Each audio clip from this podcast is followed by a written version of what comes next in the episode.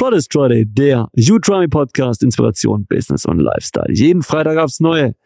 Mein Name ist André Moll, ich bin heute der Host und ich habe den wundervollen Matthias Zofall bei mir, der Gründer und Geschäftsführer des aktuell angesagtesten Hanf FMCG Startups in Zentraleuropa ist. Matthias, es freut mich sehr, dass du hier bist.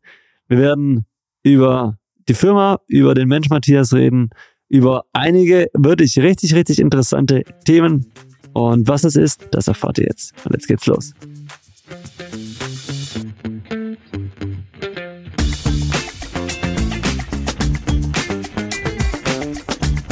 Fridays Friday, dein Udrami Podcast, Inspiration, Business und Lifestyle. Heute mit einer Legende der deutschen FMCG-Handbranche, Matthias Zufall von der Hans Brain Food GmbH. Matthias, grüß dich. Hallo André. Schön, dass du da bist. Matthias, wollen wir gleich mal loslegen mit einer Kennenlernrunde. Wir kennen uns ja schon ein bisschen, schon ein paar Jahre. Ich glaube, ich habe euch damals das erste Mal auf der Biofach 2018 oder 19 kennengelernt. Das dürfte 2019 gewesen sein. War 2019, ne? Und ähm, seitdem äh, kennen wir uns, äh, schätzen uns, äh, arbeiten zusammen, helfen uns gegenseitig. Es freut mich riesig, dass du hier bist. Ne? Du hast ein bisschen Weg auf dich genommen, äh, extra hier heute nach München gekommen. Deshalb mega, mega cool. Are you ready für die Kennenlernrunde? Ich bin bereit. Wunderbar. Geht gleich los. Ich stelle die erste Frage, okay? Und let's go. Matthias, was ist deine Lieblingsautomarke? BMW. Hund oder Katze? Hund. Was ist deine Lieblingstierart?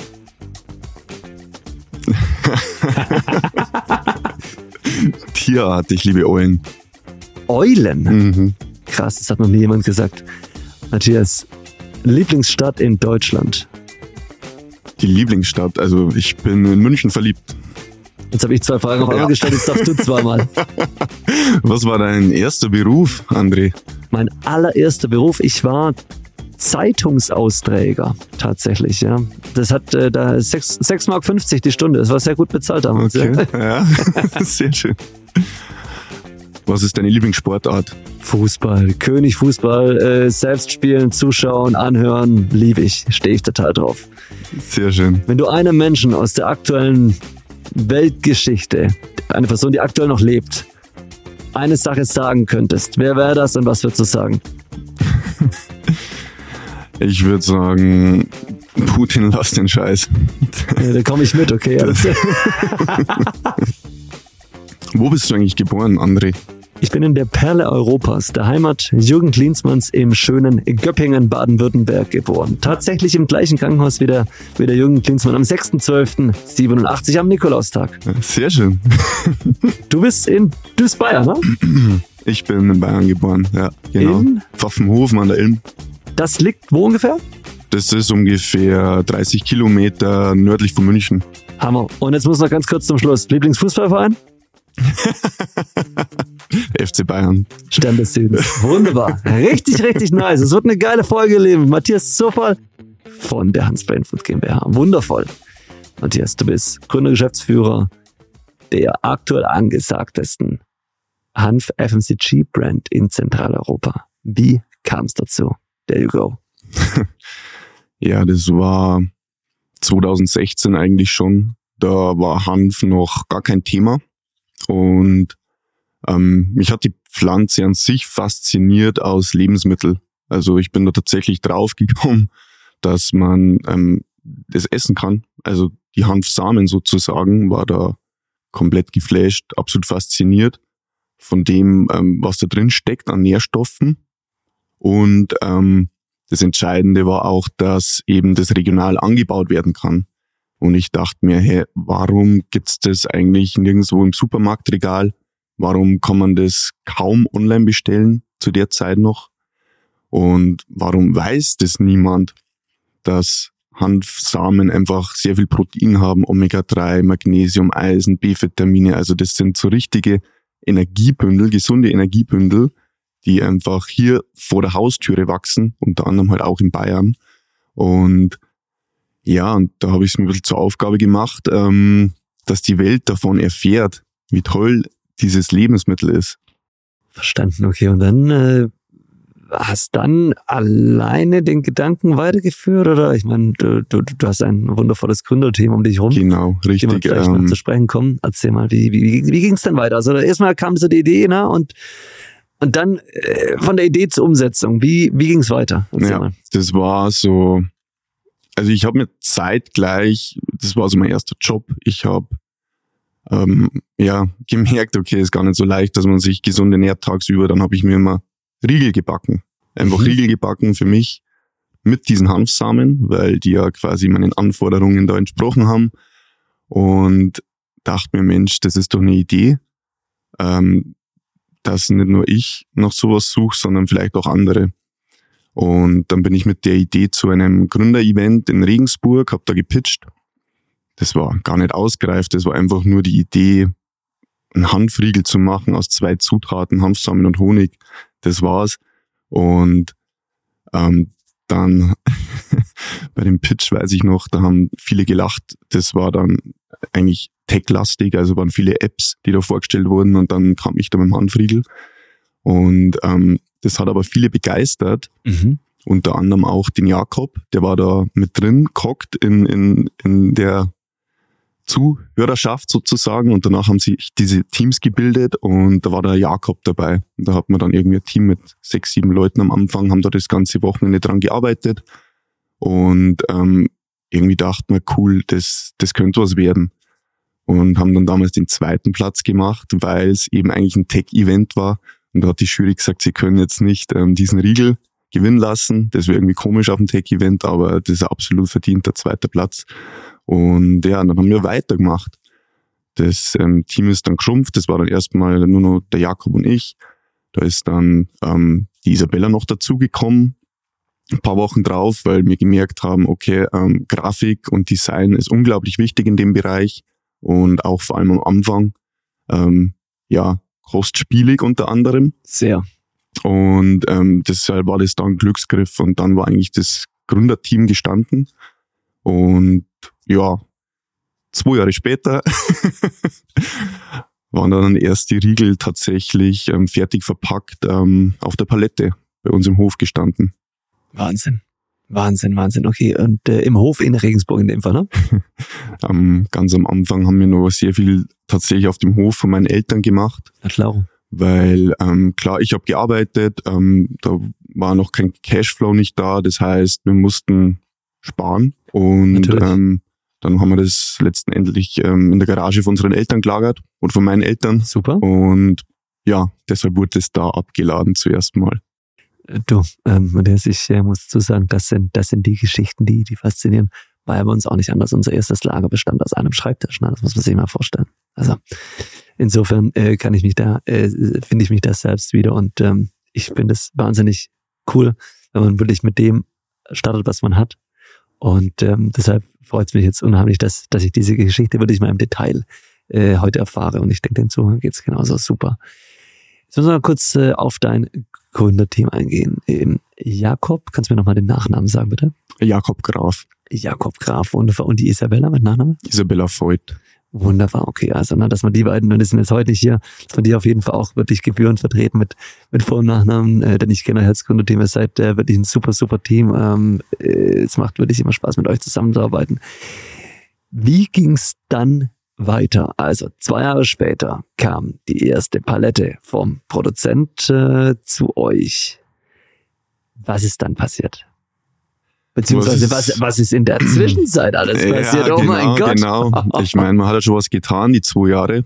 Ähm, das war faszinierend, wie lange das eigentlich dauert. Wir dachten, boah, so ein Riegel, das kann ja nicht so kompliziert sein, aber tatsächlich war das Schwierigste erstmal, ähm, ja, einen Hersteller zu finden, der auch ähm, eher geringe Mengen macht, weil man, das war dann so, dass wir einfach mal produziert hatten, ohne zu wissen, wer nimmt das eigentlich ab was im Nachhinein recht riskant war. Mhm.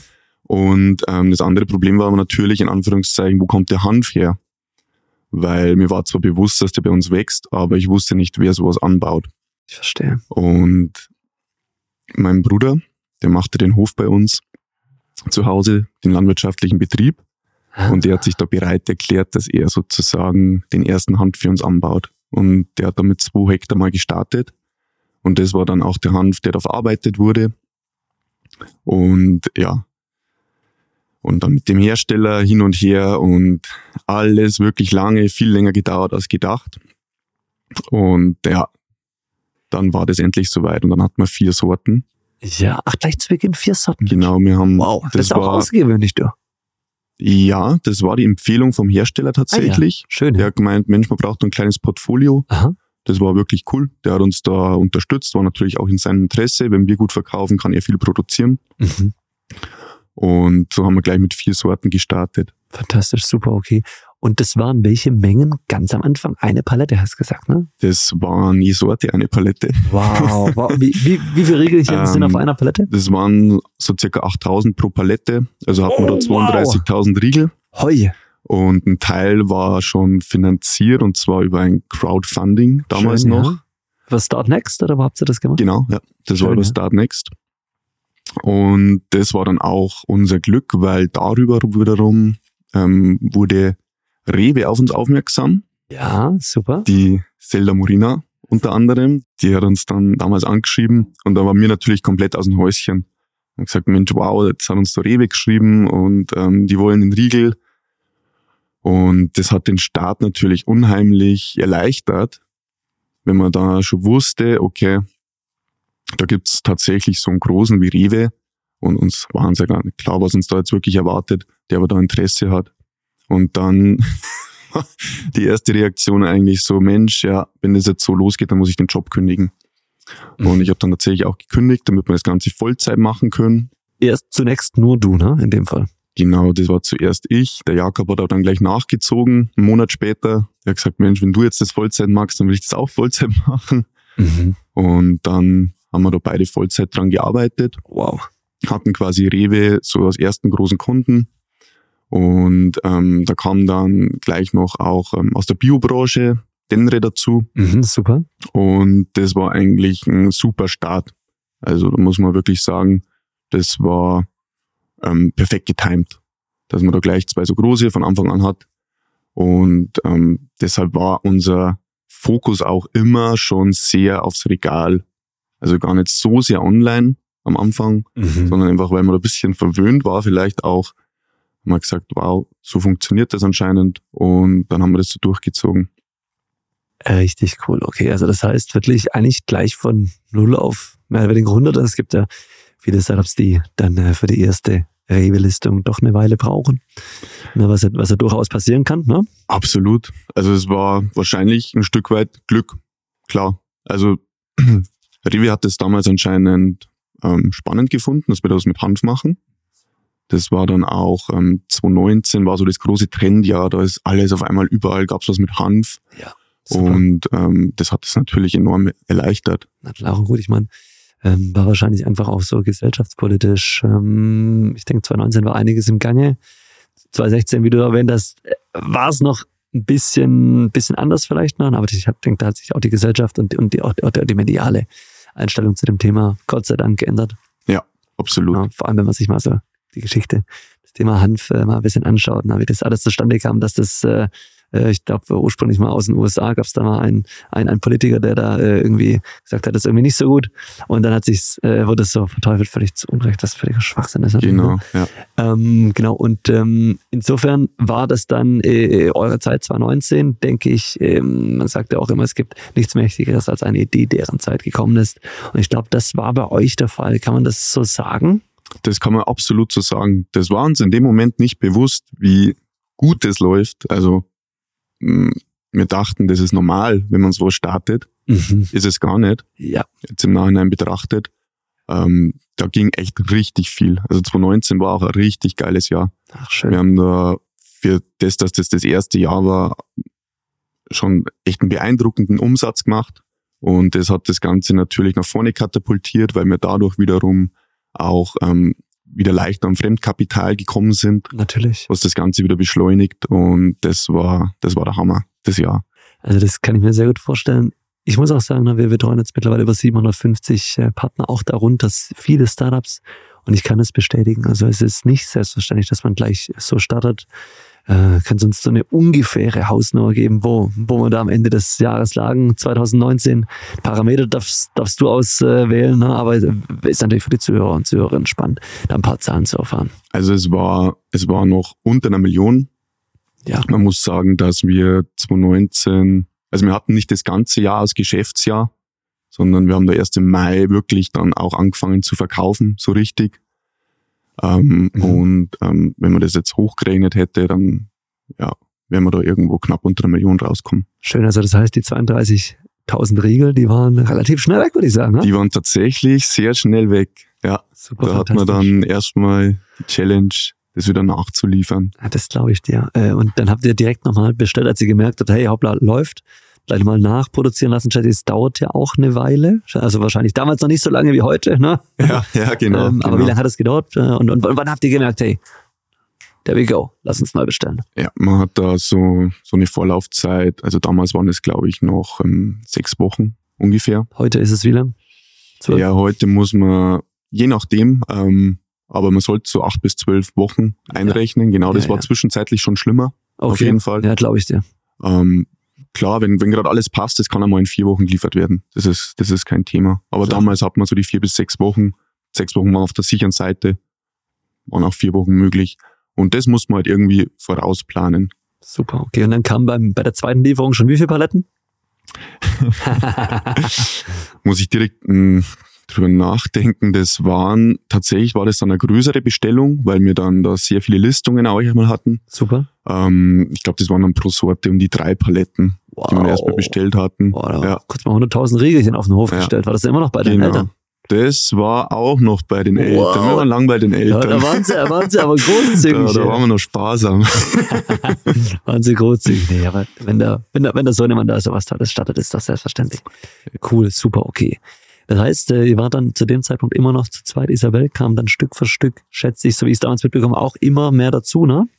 Genau, die Isabella, das war, ähm, nee, die war davor schon mit dabei auch. Mhm. Also das war tatsächlich diese zwei Jahre zwischen 2016, 2018 da. Super, okay. Wo die da dann auch schon sich Gedanken gemacht hat um das Design. Schön, ja. Und ähm, Isabella hat ja immer auch studiert nebenbei. Na klar. Das heißt, ähm, die hat jetzt nicht ihr Studium geschmissen, damit Nein. sie da voll einsteigt, wäre dann auch ähm, Quatsch gewesen, genau. Sondern die hat jetzt da ihr Studium erfolgreich beendet. Und ähm, ja, nee, die war eigentlich ab 2017 war die da mit am Start. Super schön. Cool. Also dann war, ich denke, das Trio Infernale irgendwann mal perfekt. Ne? Wie ging's dann weiter? Ähm, wie, war, wie, wie habt ihr euch finanziert? Wie, waren, wie war so eure, eure Vision von Anfang an? Äh, wir, wir sind jetzt noch im, 2000, im Jahr 2019. Kannst du mir da ein bisschen, bisschen Eindruck davon geben, bitte? 2019. Genau, da war dann erstmal der, der große Wurf eben, dass wir da einen Bankkredit aufnehmen durften. So als Startup, das auch absolut selten ist. War auch wieder so Definitiv. ein Thema, was wir aus, ähm, okay, anscheinend so läuft es, dachten wir. Ähm, ist eigentlich nicht so, sondern das war auch wieder, ähm, ja, das hat gepasst, weil wir eben schon so gute Zahlen hatten. Ähm, vielleicht war das auch Wohlwollen von, von der regionalen Bank da tatsächlich. Dann konnte man da den Kredit aufnehmen. Ähm, wir haben uns unglaublich ausgeweitet, die, die, die Vertriebskanäle. Wir sind dann nach Österreich gegangen. Wir haben auch schon versucht, in der Schweiz zu verkaufen, haben aber gemerkt, okay, Österreich, das ist ein richtig guter Kanal ähm, haben uns da auch ähm, mit den richtigen Leuten ähm, anscheinend angefreundet, die da uns wirklich sehr gut supportet haben. Unter anderem Clever Clover war das ähm, aus Österreich mit Heinrich Prokop, der uns da sehr viel mhm. unterstützt hat, um im österreichischen Markt den Fuß zu fassen. Dann war es das so, dass die Regionen ausgeweitet worden sind in Deutschland. Es gibt ja mehrere Regionen in Deutschland von Rewe, das heißt, wir haben da ähm, in den meisten Regionen eine Listung bekommen. Das waren alle bis auf zwei. Wow. Und dann hat man erstmal so Deutschland als ähm, Möglichkeit da zu verkaufen. Dann war aber die Challenge, dass man das vertrieblich auch ähm, abdeckt, weil Rewe ist ja immer ein Streckengeschäft. Das heißt, es ist leider nicht so, dass man da in der Zentrale eine Palette anliefert und dann wird da immer nachgeliefert, sobald da ein Regal leer ist oder dass überhaupt bestellt wird, sondern Man muss ja da wirklich von Markt zu Markt fahren, fragen, ob das Produkt interessant ist.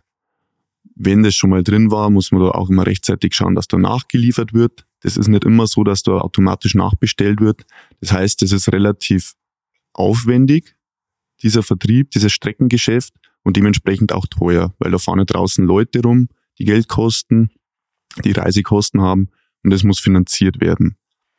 Und dann haben wir uns da einen Partner gesucht, der das übernimmt. Das war damals so die große Idee, Mensch, wir, wir suchen uns da einen Partner, der kann den Vertrieb machen und ähm, wir, wir verkaufen quasi dem einfach die Riegel. Das ist dann so eine Art Zwischenhändler, weil der hat eh schon sein Vertriebsnetz da draußen und nimmt das mit. Und das war der größte Fehler überhaupt.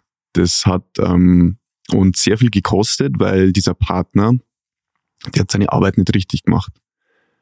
Der, wir hatten teilweise Key-Accounts, also wirklich große Kunden, die sagten, hey, wir finden eure Riegel geil, wir wollen die bei uns haben. Dann war wie vereinbart, haben wir dem das weitergegeben, weil es ja quasi wie unsere Vertriebsagentur war. Und der hat sich da teilweise bis zu vier Monate, bis zu vier Monate gar nicht gemeldet. Wow. Dann hat uns dieser Kunde wieder geschrieben, was denn los sei, so ungefähr, hallo, ich will euch listen und ihr meldet euch nicht, was ist los? Und dann sind wir da erst draufgekommen, dass der unsere ganzen Leads gar nicht wirklich nachgeht und auch draußen anscheinend ein sehr miserables Geschäft macht.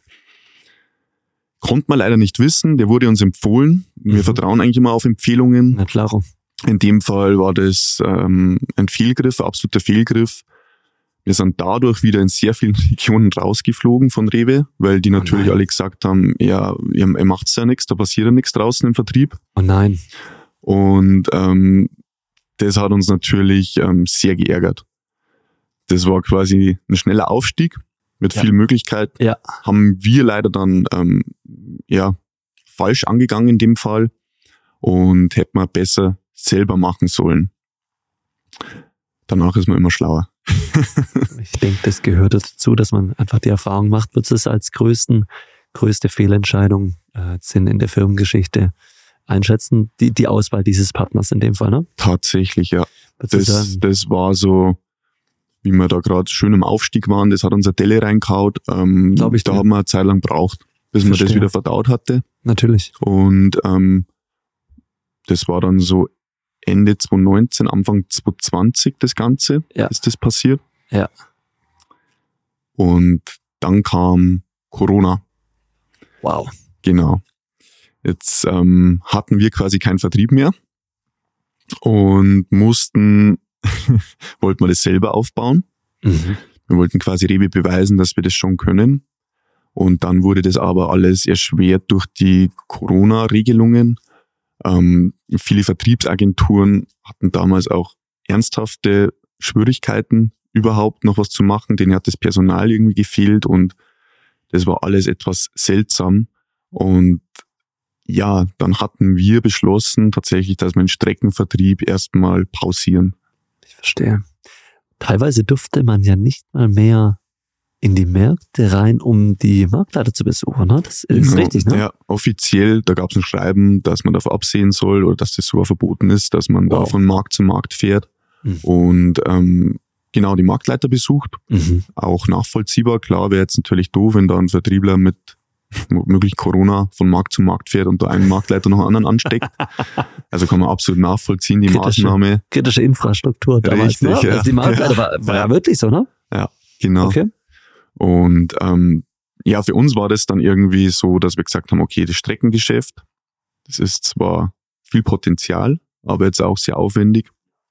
Und ähm, wir haben dann die Strategie geändert, wir haben uns mehr auf die Key-Accounts mhm. konzentriert. Super. Sprich, wo man wirklich Paletten anliefern kann, die werden automatisch verteilt, da muss draußen niemand rumfahren. Super. Das ist immer der Traum jeden Startups, klar, sowas mhm. will man ja. Mhm. Ähm, das heißt, darauf konzentrieren, das heißt jetzt nicht, dass da einfach sich mal drei, vier neue Kunden holt, sondern man hat die Bestandskunden halt einfach gut betreut. Und was für uns tatsächlich neu war, war dieses Online-Geschäft, also in Anführungszeichen neu. Wir hatten davor einfach nur einen Shop, der ist gut mitgelaufen. Wir hatten uns da aber nie darauf fokussiert, weil wir einfach draußen den Umsatz gemacht hatten. Und dann haben wir uns sehr, sehr darauf konzentriert, Online-Umsatz zu machen, um das auch zu kompensieren. Und ja, das war dann eigentlich so die Challenge in 2020, dieses Online-Business ähm, ordentlich voranzubringen und hat dann auch Gott sei Dank sehr gut funktioniert. Okay, also das heißt, ähm, back äh, 2020, ihr habt gemerkt, wir müssen was ändern, diese Strategie ändern, weg vom Streckengeschäft hin zu Zentrallieferung plus D2C. Aus heutiger Sicht, war das denn nicht das Beste, was euch passieren konnte? Ja, ähm, tatsächlich äh, war das auch wieder, genau, das war nicht das Schlechteste, weil klar, das Online-Geschäft, das gehört dir. Da kann man nicht rausfliegen. Jetzt hat's bei uns da eine Feinheit gegeben, die das Ganze mal wieder etwas komplizierter gemacht hat. Und zwar werden wir von Facebook und Google und sämtliche Werbetreibende als ähm, Drogenhändler eingestuft. Wow! Pablo Escobar, ein Deutscher, genau, hier sitzt Pablo Escobar. Ja. Und ähm, das war erst dann so, wie wir das wirklich intensiviert haben. Dann hat der Algorithmus anscheinend kapiert, oh, die machen da viel mit Hanf. Mhm. Wir haben damals dann auch gefangen, äh, angefangen, CBD mit reinzunehmen. Ah ja. Und dann war es vorbei spätestens. Wow. Das heißt, wir wurden überall gesperrt bei Facebook, also die ganze Meta-Welt heute wurden wir gesperrt. Ähm, und Google. Und Online-Business zu machen, ohne Werbung zu schalten, das ist nochmal eine andere Herausforderung. Aber mit Ausrufezeichen. Ist jetzt im Nachhinein betrachtet natürlich auch wieder ein Glücksfall, ja. weil wir mussten lernen, wie kann man organisch Umsatz machen. Mhm. Man spart sich natürlich viel Geld, aber einfach die Neukundenakquise, die ist natürlich schwierig. Und da muss man halt dann kreativ werden. Ähm, Kannst du mal drei Beispiele nennen? Also so, so drei Hacks, wie man ohne Ad-Spending im Online-Bereich, weil das, ist, das ist ja, ja das ist die Champions League, ne? Das, das, das, das kann man tatsächlich so sagen. Also was wir jetzt für uns gemerkt haben, ist auch, ich hätte es nie gedacht, aber klassisches Newsletter-Marketing. Das funktioniert unglaublich gut. Mhm. Also eine Community so, aufbauen. Genau, ne? eine Community Super. aufbauen. Ja, das ist ganz wichtig. Das ist äh, ein, ein Standbein von dem Ganzen. Mhm. Dann ganz klassisches ähm, SEO. Super. Einfach über, über interessante Blogbeiträge, Rezepte, einfach. Content is King. Content is King, absolut. Einfach schauen, nach was suchen die Leute eigentlich auf Google und dann eben halt da das entsprechende zu bieten in mhm. guter Qualität. Das ist immer ganz wichtig. Nicht einfach irgendwie Keywörter reinkloppen, sondern wirklich das spannend zu gestalten. Mhm dann wird das auch belohnt langfristig. Und ähm, was wir gemacht hatten, ist dann tatsächlich Amazon, weil Amazon hat erstens keine Einschränkungen so stark, also die kann man da besser umgehen mit dem Thema Hanf. Mhm. Und das war dann wirklich auch ein Kanal, wo wir sehr viele Neukunden gewinnen konnten. Super. Und die teilweise auch in unseren Shop ziehen. Okay. Ah, okay, das heißt, ihr habt äh, die auf äh, Amazon das erste Mal dann äh, äh, angeteasert und dann aber äh, durch äh, wahrscheinlich Beilage von, von Flyen etc. dann äh, direkt bei euch auf den Shop geholt. Mega. Genau, Super. ja. Okay, und sag mal, äh, habt ihr bei Amazon mit Ad-Spending oder auch organisch? Ist unterschiedlich. Ähm, also jeder, der auf Amazon verkauft, weiß vielleicht, dass ähm, das manchmal ein bisschen undurchsichtig ist, noch welchen System Amazon hier entscheidet und teilweise dürfen wir Produkte bewerben mhm. und andere wieder nicht. Ja, verstanden. Also, okay. Aber der Großteil ist tatsächlich mit Adspend mhm. und ähm, ja, Gott sei Dank. Das Verstanden, okay. Und da würde ich auch sagen, die Ratio, wenn man es richtig macht, ist äh, sehr gut, ne? auf, auf Amazon, also Retail Absolut, Media. ja. Also für uns ist das gerade ein sehr wertvoller Kanal, auf jeden Fall. Und es ist halt skalierbar. Ne? Also es äh, gibt ja äh, im Online-Marketing ähm, oftmals gute Dinge, ne? aber wenn die halt nicht skalierbar sind, dann ist halt einfach schwierig. Ne? Also Richtig. insofern ja. ähm, kann ich das sehr gut nachvollziehen. Super. Okay, und äh, das heißt, jetzt zusammengefasst, ähm, eigentlich alle Hürden, die euch äh, mehr oder weniger in den Weg gekommen sind, ne, habt ihr, ich denke, genutzt, ne, frei nach dem Motto, wenn dir das Leben Zitronen gibt, dann mach Limonade. Auf jeden Fall. Ähm, das, ähm, so so, so habe ich euch auch kennengelernt. Ne? Und ich denke, das wird wahrscheinlich mit auch zum Erfolg äh, geführt haben, ne, weil ihr einfach da immer gut damit umgegangen seid. Und jetzt im Nachhinein waren das wahrscheinlich einfach Hinweise des Universums, die euch dazu ähm, äh, ja, verleitet haben, dann genau das Richtige zu tun. Das war auch in unserer Historie bei Utrami so. Ne? Ähm, also das heißt, da habt ihr, ich glaube, eigentlich echt einen ganz guten Weg hingelegt. Ähm, wie ist es heutzutage, diese Entscheidung, die ihr damals getroffen habt? Wurden nach Corona, sagen wir jetzt mal, wir sind jetzt wieder im Jahr 2022, ne, 2020 und 2021 waren, äh, sagen wir, Corona geprägt. Da habt ihr euch, ich denke, umgestellt. Zentrallieferung, D2C etc. Wie war es dann wieder 2022? Da ging es ja dann wieder Stück für Stück weiter, auch mit Strecke. Habt ihr dann selbst das Streckenzepter in die Hand genommen? Und wer hat das gemacht? Und äh, wie viele Kollegen seid ihr heute im Vertrieb? Wir haben dann tatsächlich eine zweite Chance bekommen von Rewe. Wir hatten das denen auch erklärt, was da eigentlich passiert ist und dass ähm, wir da ähm, den Fehler gefunden haben, warum wir da keinen Vertrieb machen konnten, einfach indem wir da den falschen Partner ausgesucht hatten. Das hat dann ähm, Rewe auch ähm, so verstanden und uns tatsächlich nochmal die Möglichkeit gegeben, über die Rewe Startup Launch dann nochmal zu starten. Also Neustart bei Rewe 2022. Richtig. Wow, ja. schön, super.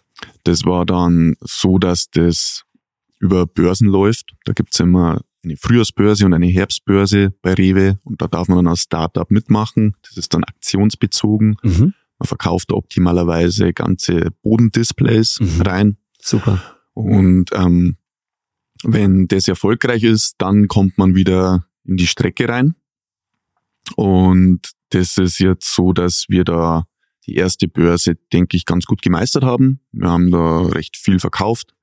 Wir sind jetzt gerade bei der zweiten dabei, da haben wir die Zahlen auch bekommen, da waren wir auch wieder recht zufrieden.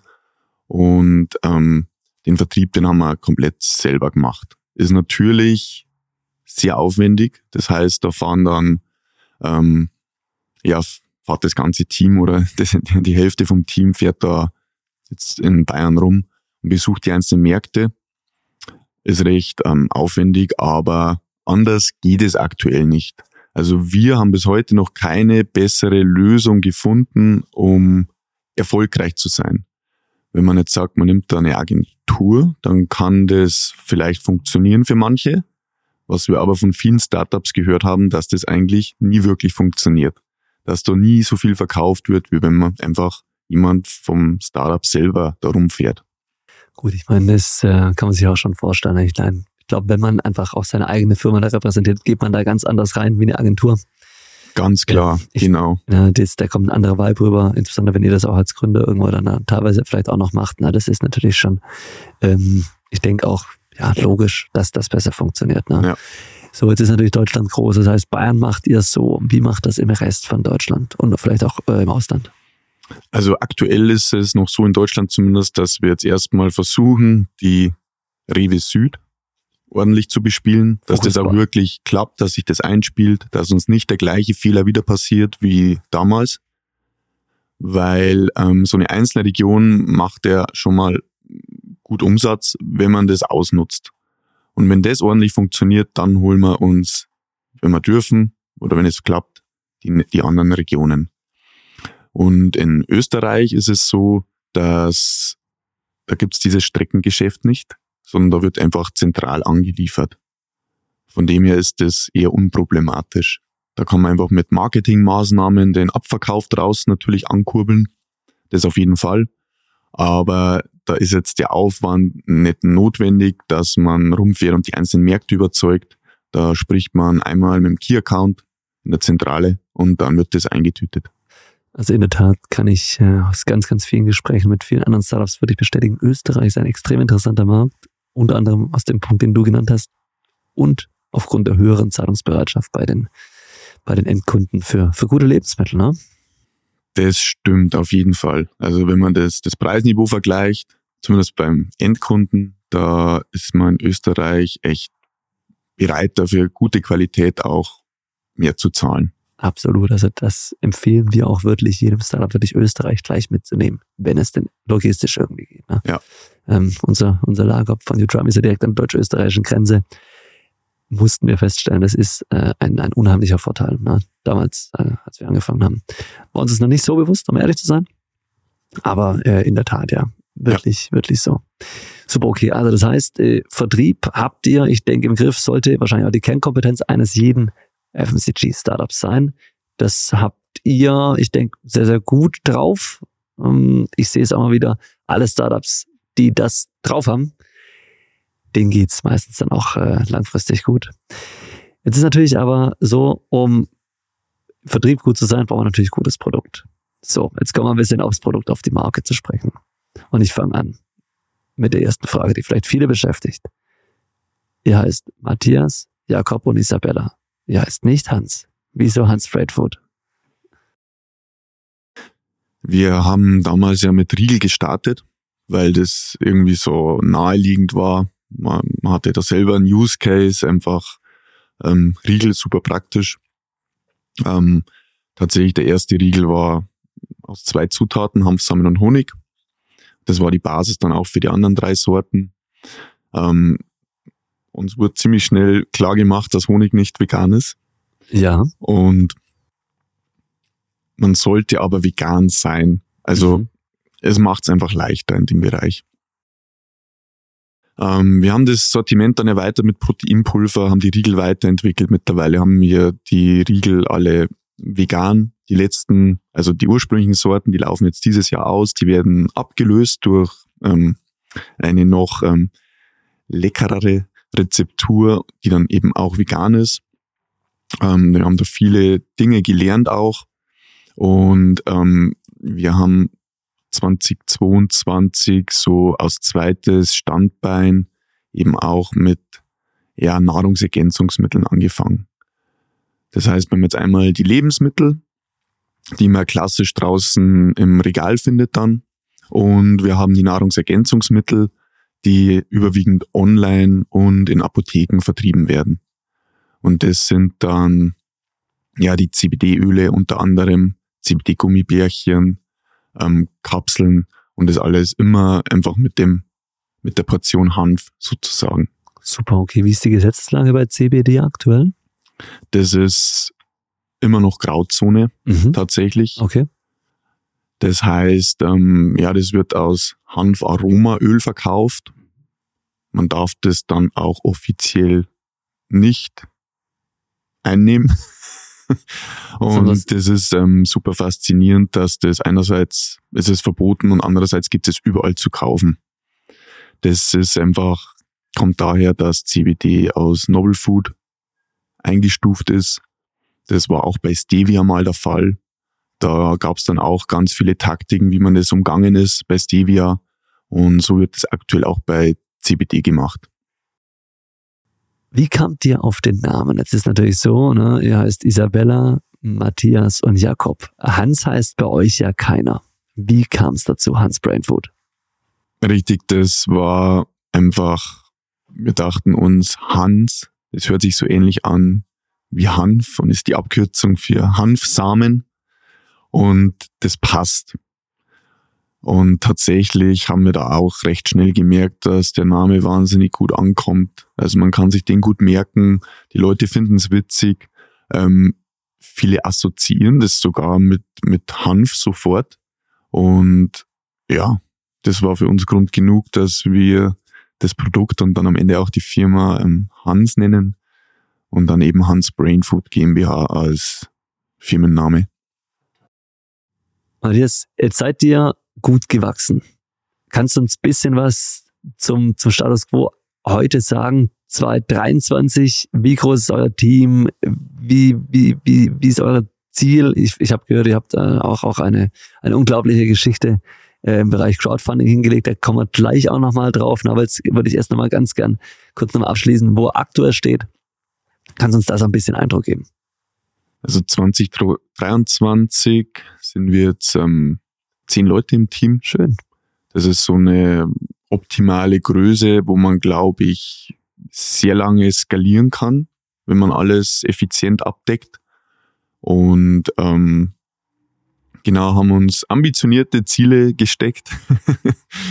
ähm, umsatzmäßig schaut aktuell auch ja recht, recht gut aus, weil ähm, wir jetzt tatsächlich auch die ein oder andere Listungszusage bekommen haben, die mit dem wir gar nicht gerechnet hatten.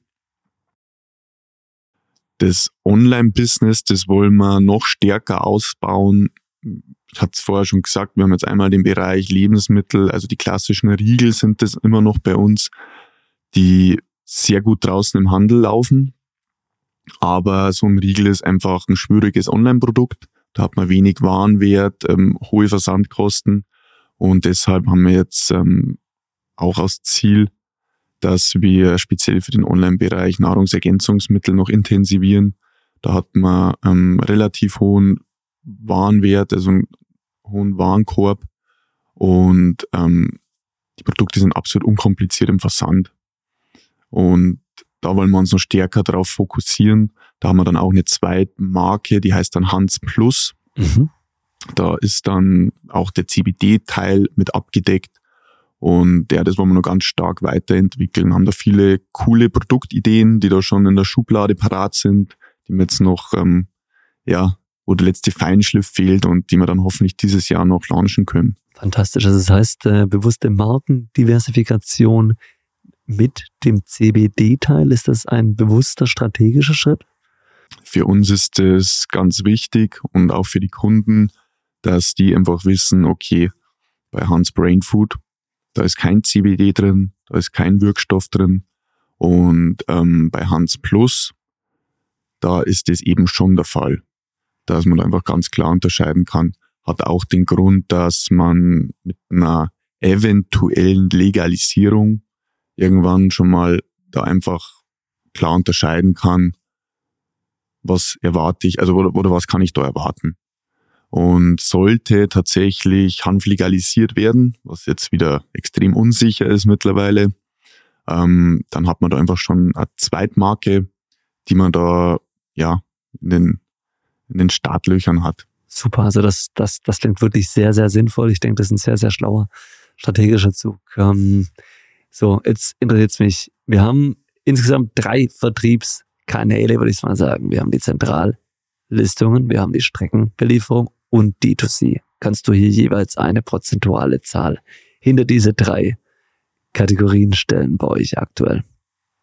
Wir fangen mal mit den, mit den Zentrallieferungen an. Wie viel Prozent macht das aus bei euch? Tatsächlich ist es so, dass die Zentrallieferungen Also das teilt sich tatsächlich gerade auf jeweils ein Drittel. Super. Das ist okay. super aufgeteilt, genau. Schön. Wir wollen eigentlich ähm, das Online, den Online-Teil würden wir gerne noch ausweiten, weil ähm, also wir, wir haben noch sehr viel Potenzial mit unserem Shop. Bei Amazon ist es so, da, da, da gibt es irgendwo eine Grenze, weil einfach das Suchvolumen begrenzt einfach die Nachfrage. Man kann nicht mehr Menschen auf einmal haben, die das Produkt suchen oder wollen. Ähm, ein Online-Shop ist da noch sehr viel Potenzial, das wir auf jeden Fall ähm, nutzen wollen. Und ähm, gut, jetzt mit den neuen Listungen wieder, ähm, sind wir mal gespannt. Könnte sein, dass da im Handel, dass sich das auf 50 Prozent, 60 Prozent ausweitet. Schön, super. Okay, das heißt 50 bis 60 Prozent äh, Strecke? Das wäre dann Strecke und zentral, wenn man es zusammennimmt. Super, ja. okay, alles klar. Und online, wie teilt sich es auf Amazon und eigener Shop? Kannst du da ungefähr einschätzen? Tatsächlich machen wir auf Amazon gerade mehr als im eigenen Shop.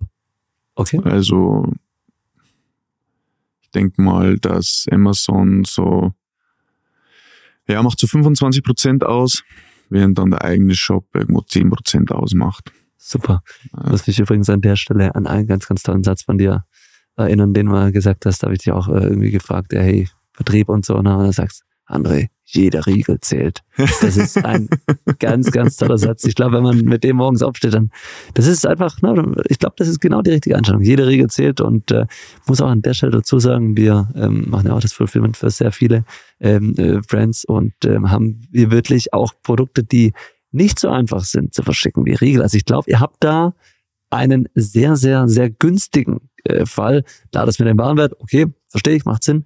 Aber aus logistischer Sicht ist ein Riegel für den D2C ein Traum.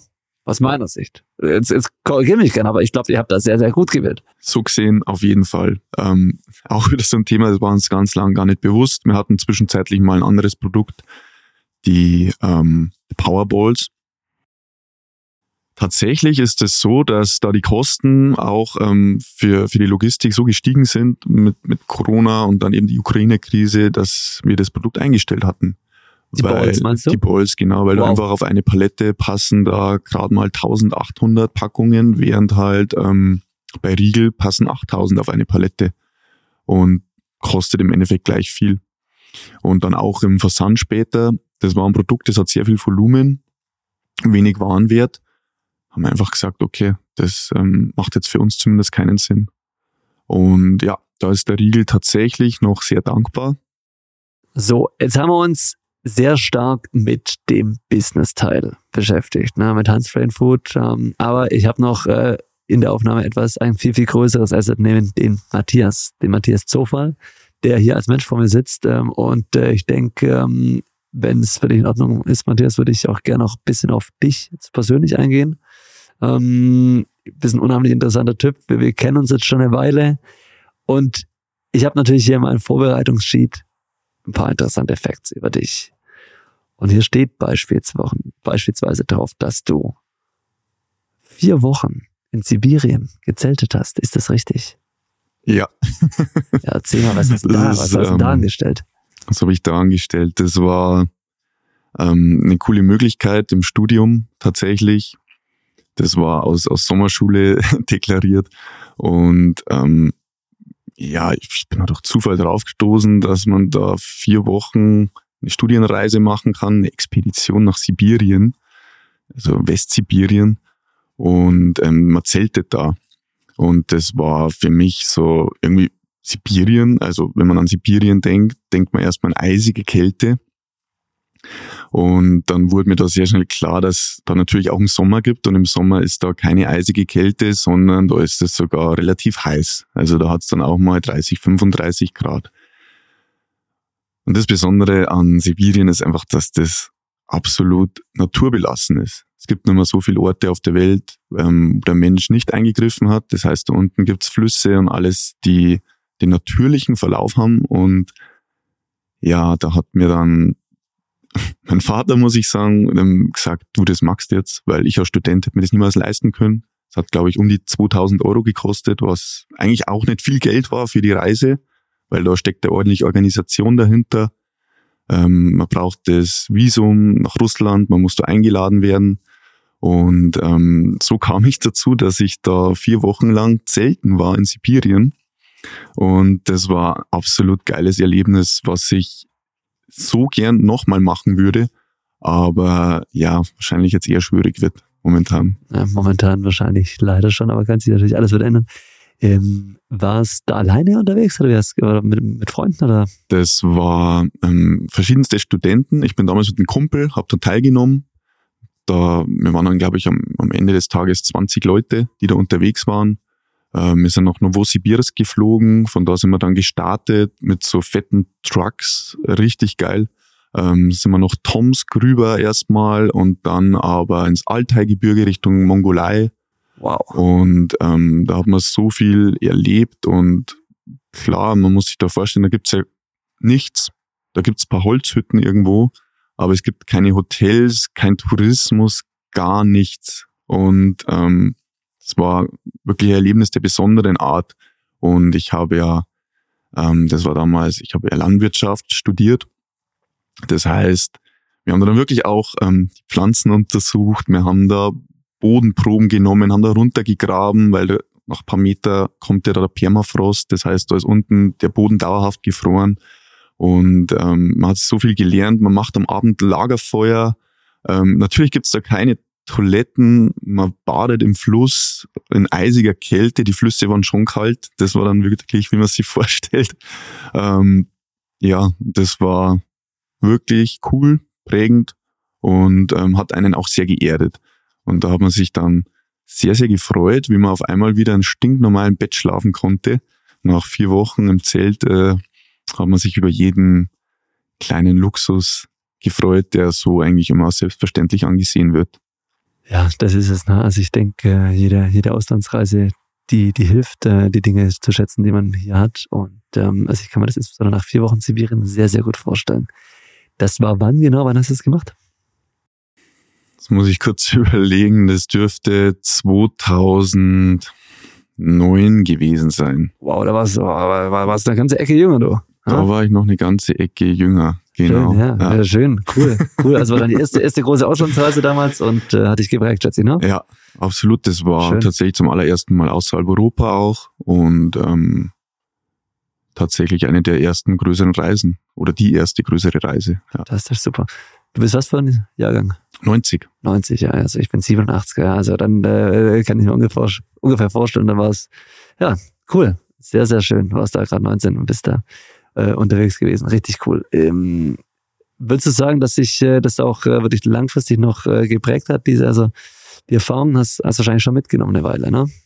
Auf jeden Fall. In dem Alter ist sowas natürlich äh, besonders spannend und ich denke auch ein Stück weit ähm, prägend. Klar. Also man hat einfach gemerkt, okay, so wie man jetzt Europa das kennt, die Infrastruktur und alles, das ist nur in Europa so wahrscheinlich. Klar. In anderen Teilen der Welt ist das eben nicht so. Das kann Vorteile und Nachteile haben.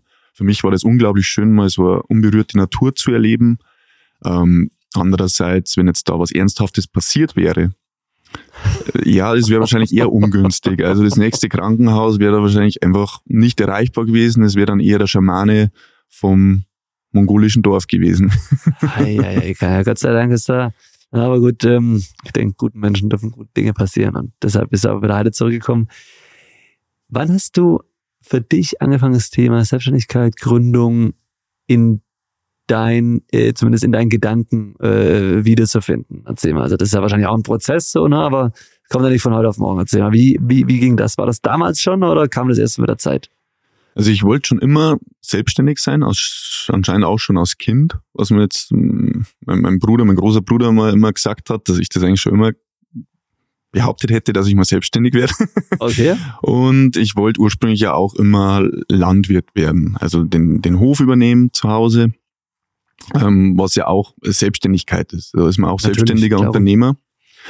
Ähm, hat sich dann so nicht ergeben, weil es hat sich anderweitig entwickelt und ähm, mein, mein jüngerer Bruder hat dann auch ähm, Landwirtschaft gelernt und das hat sich dann einfach so angepasst, dass, dass ich gesagt habe, okay, ich habe jetzt da mit meinem Studium Wirtschaftsingenieurwesen und Landwirtschaft, ich habe da auch viele andere coole Möglichkeiten und dachte aber während dem Studium immer, Mensch, du steigst da in diese Landtechnikbranche ein. Ich war da voll drauf eingeschossen, ähm, Precision Farming, also Software, Intelligenz, einfach in landwirtschaftliche Geräte einzubringen. Das hat mich total fasziniert. Und ja, habe tatsächlich während dem Studium im Nachhinein leider die Selbstständigkeit so ein bisschen aus den Augen verloren. Weil eigentlich ist das Studium eine unglaublich coole Zeit, eine schöne Zeit, wo man Dinge ausprobieren kann, ohne großes Risiko. Und ähm, ja, war leider nicht so. Das war damals auch noch nicht so an den Hochschulen, dass ähm, Entrepreneurship da irgendwie gefördert wird. Mittlerweile gibt's an der Hochschule ähm, einen Inkubator und alles und das wird gefördert, eigene Vorlesungen etc. Das war damals noch nicht so. Da war eher so das Nonplusultra, wenn man dann mal in der Wirtschaft eine gute Stelle hat, in, in, der, in der Landtechnikindustrie und genau, da habe ich mich voll darauf fokussiert und deshalb war da dann auch mein erster Job in dem Bereich. Verstanden, wie lange war es in deinem ersten Job? Das waren vier Jahre dann. Genau, vier Jahre und ähm, das war ein richtig cooler Job. Ich durfte da viel rumreisen. Ich war da in, unter anderem damals auch noch in der Ukraine. Ich war in Kanada, ich war in Australien, in den USA, in China. Ähm, echt cool. Ich durfte sehr viel erleben, sehr viel sehen von der Welt. Und habe dann aber irgendwann mal so gemerkt, Mensch, ist das alles? Also, wie es, glaube ich, oft so ist in Firmen, so die eigenen Ideen kann man nicht ganz so umsetzen. Da gibt es dann immer Struktur und es gibt viele, viele Chefs über einem drüber. Und ähm, dann ist mir eigentlich das wieder so gekommen, dass eigentlich Selbstständigkeit immer so der Traum war. Und dann ist losgegangen mit den Ideen, die zu sammeln. Und äh, bereust natürlich nicht in dem Fall, ne? Keine Minute. Super, ja, das merkt man auch. Ähm, Wie ist die Vision für die Zukunft? Ne? Ich meine, ähm, ihr habt, ihr habt, ich denke, große, sehr, sehr große Chancen mit der Marke, mit dem, was ihr da äh, gerade aufbaut. Ähm, kannst du uns da ein bisschen in, in, in eure Gedankenwelt einführen? Das ist tatsächlich ähm, ja abhängig von der von der Regierung auch, wie sich die jetzt entscheidet. Sollte das legalisiert werden, ähm, wird sich das natürlich dahin auch stark orientieren, dass wir da Edibles anbieten. Mhm. Das wäre unser Plan.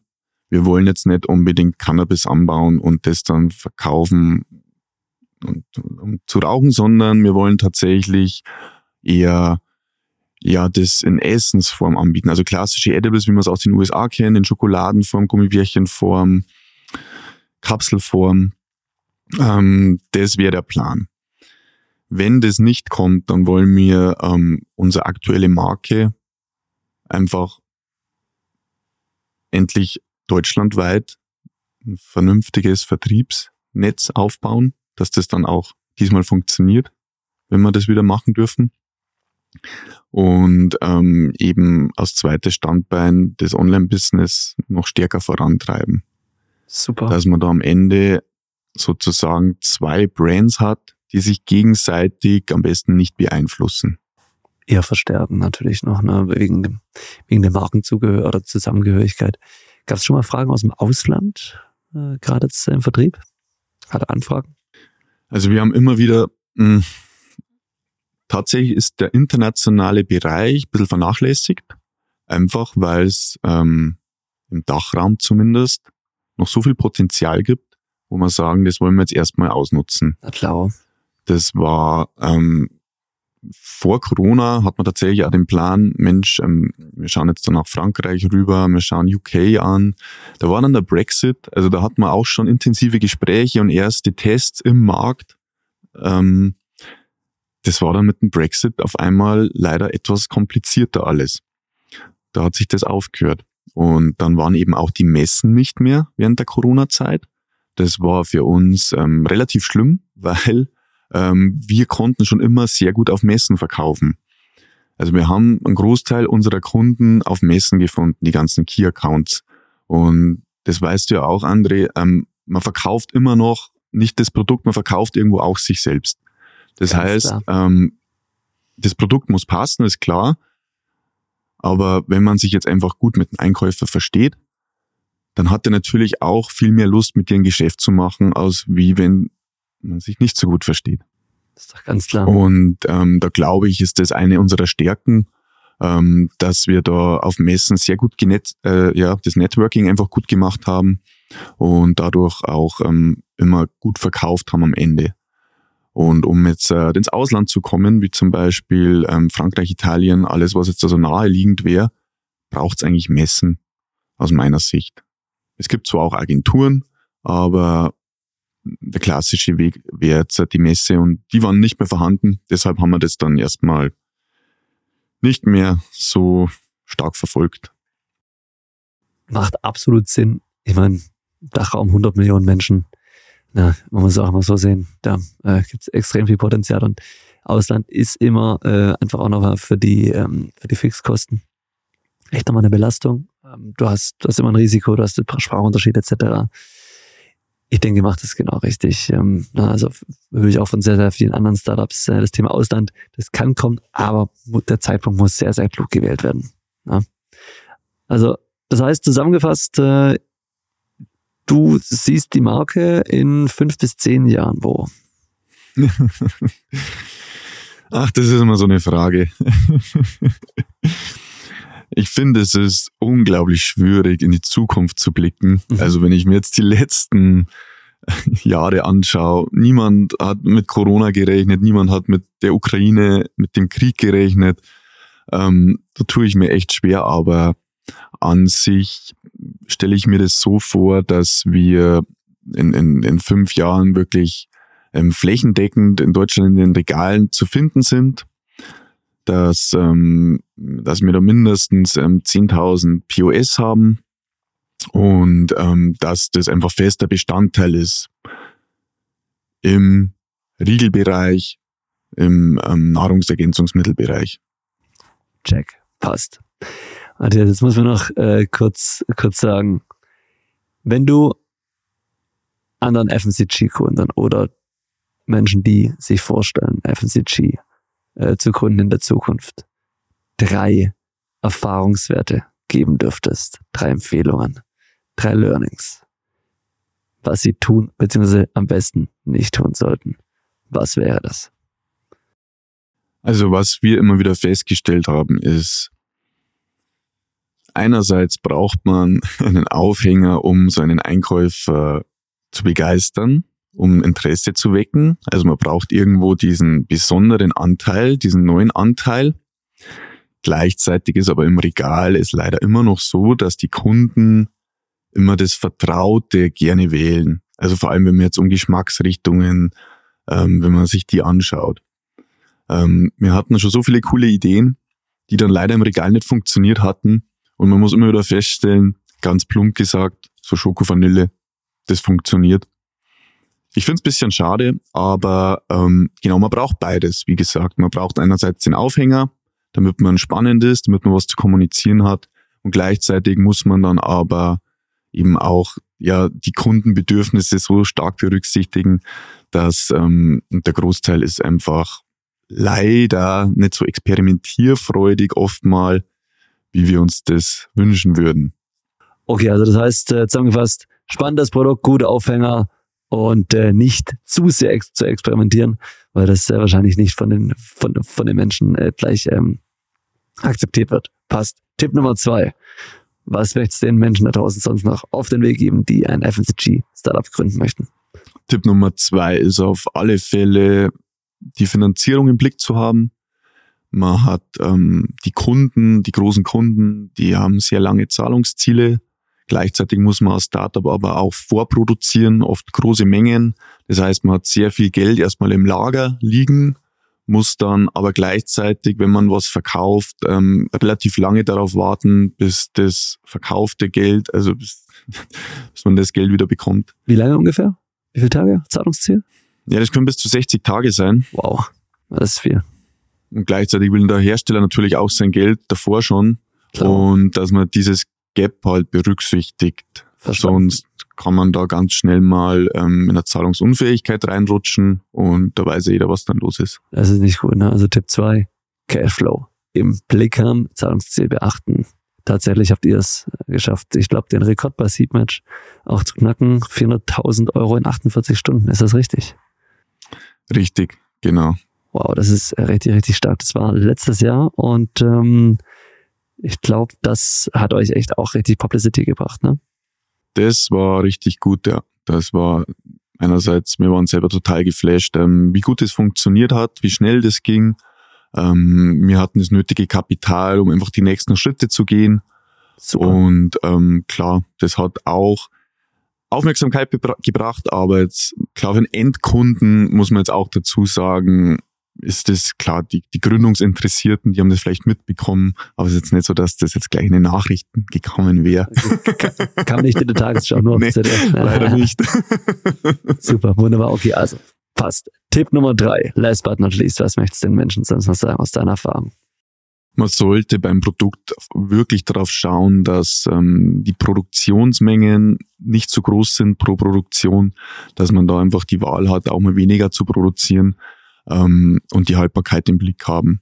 Weil es gibt nichts Nervigeres, wie wenn man ähm, große Mengen produzieren muss. Und äh, Riegel ist leider so ein Produkt, das eher in, in größeren Mengen hergestellt wird, damit da ein guter Preis rauskommt. Und dann kann es richtig nervig sein, wenn das MHD da näher rückt und man weiß, man hat da noch einiges im Lager. Verstanden. Okay, also Tipp Nummer drei zusammengefasst, focus on the product. Und äh, ich glaube, das sind drei super, super wertvolle Tipps. Fantastisch. So, jetzt haben wir, ich denke, äh, auch nochmal äh, für die FMCG-Interessierten da draußen drei äh, wirklich sehr, sehr wichtige Hinweise gehört.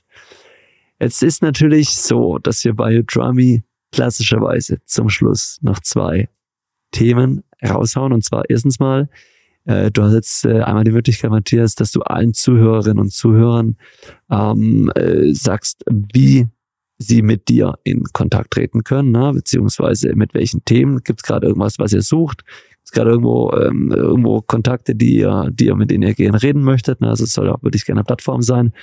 Wer darf sich denn bei euch mit welchen Anfragen melden, beziehungsweise auf der E-Mail-Adresse podcast at udrami.com.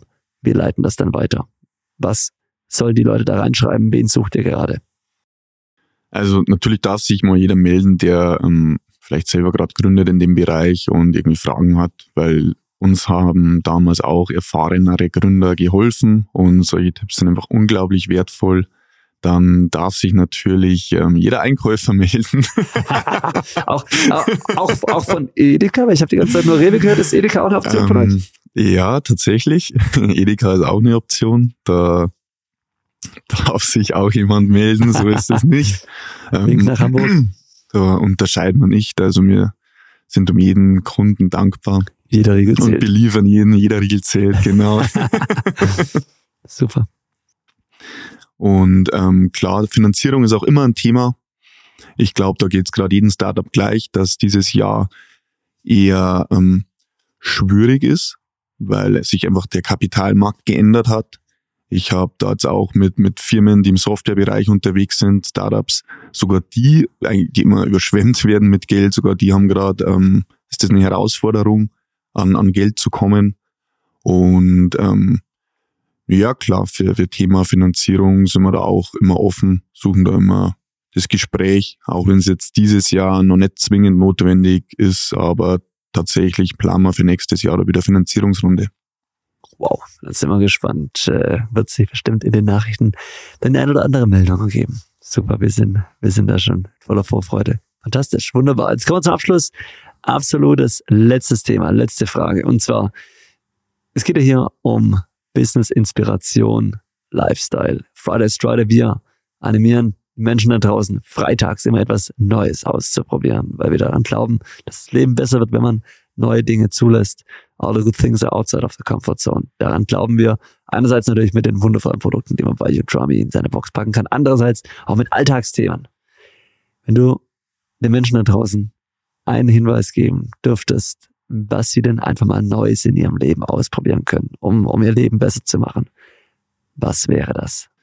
Ich bin seit neuestem absoluter Fan von Meditation. Ich habe das für mich entdeckt, ähm, war so während der Corona-Zeit wahrscheinlich hat sich das entwickelt. Ähm, was ich schon immer gemacht habe, war einfach Sport, also so, so um das, Äußere sich zu kümmern, aber mit Meditation, man entdeckt da auch ganz viel, was in einem drin steckt und also das hilft in so vielen Bereichen, wie ich finde. Also ganz klar, einmal kann man da Stress besser managen in stressigen Situationen. Man bekommt aber auch sehr, sehr gute Ideen. Und das hätte ich nicht gedacht. Dass einfach beim Meditieren, klar, man sollte da immer alle Gedanken abschalten, aber gerade da, da kommen manchmal Gedanken, wo ich mir dachte, geil, danke Hirn. Und ähm, das kann ich jedem nur empfehlen, das auszuprobieren. Ich weiß nicht, ob das jedermanns Sache war. Für mich wäre es wahrscheinlich vor fünf Jahren auch nichts gewesen. Aber mittlerweile möchte ich das nicht mehr missen. Das ist ähm, wie so ein, ja, wie so eine Art Training fürs Hirn, kann man sagen, um das mal wieder so richtig ähm, einzuspuren. Und ich finde das total spannend. Kann ich nur Ihnen empfehlen. Also mich hat er überzeugt. Ich denke, den einen oder anderen draußen auch. Probiert es aus. Das Leben ist da, um Neues auszuprobieren. Ihr Lieben, vielen Dank fürs Zuhören. Matthias, dir vielen, vielen Dank, dass du heute da warst an alle, die noch nie ein Hans Brain Food Regel probiert haben. Die sollten das schleunigst tun. Äh, entweder bei Rewe, Amazon oder noch viel besser im eigenen Shop auf hansbrainfood.de, wenn ich mich richtig erinnere. Ne? Richtig, ja. Schmecken wirklich absolut unglaublich. Schreibt uns auch gerne in, ähm, per E-Mail oder ne, auf, auf, auf, auf podcast.youtube.com, was eure Lieblingssorte ist. Wir sind gespannt, wir werden das dann auswerten. Äh, ich habe meinen heimlichen Favorit, ich werde es aber noch nicht sagen, um da ein bisschen Spannung walten zu lassen.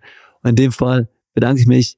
Friday's Friday, der Drama Podcast, Business, Inspiration und Lifestyle. Jeden Freitag aufs Neue mit André Moll auf Spotify und überall da, wo es Podcasts gibt. Nächsten Freitag wieder. Wir freuen uns auf euch. Enjoy, have fun und bis ganz bald.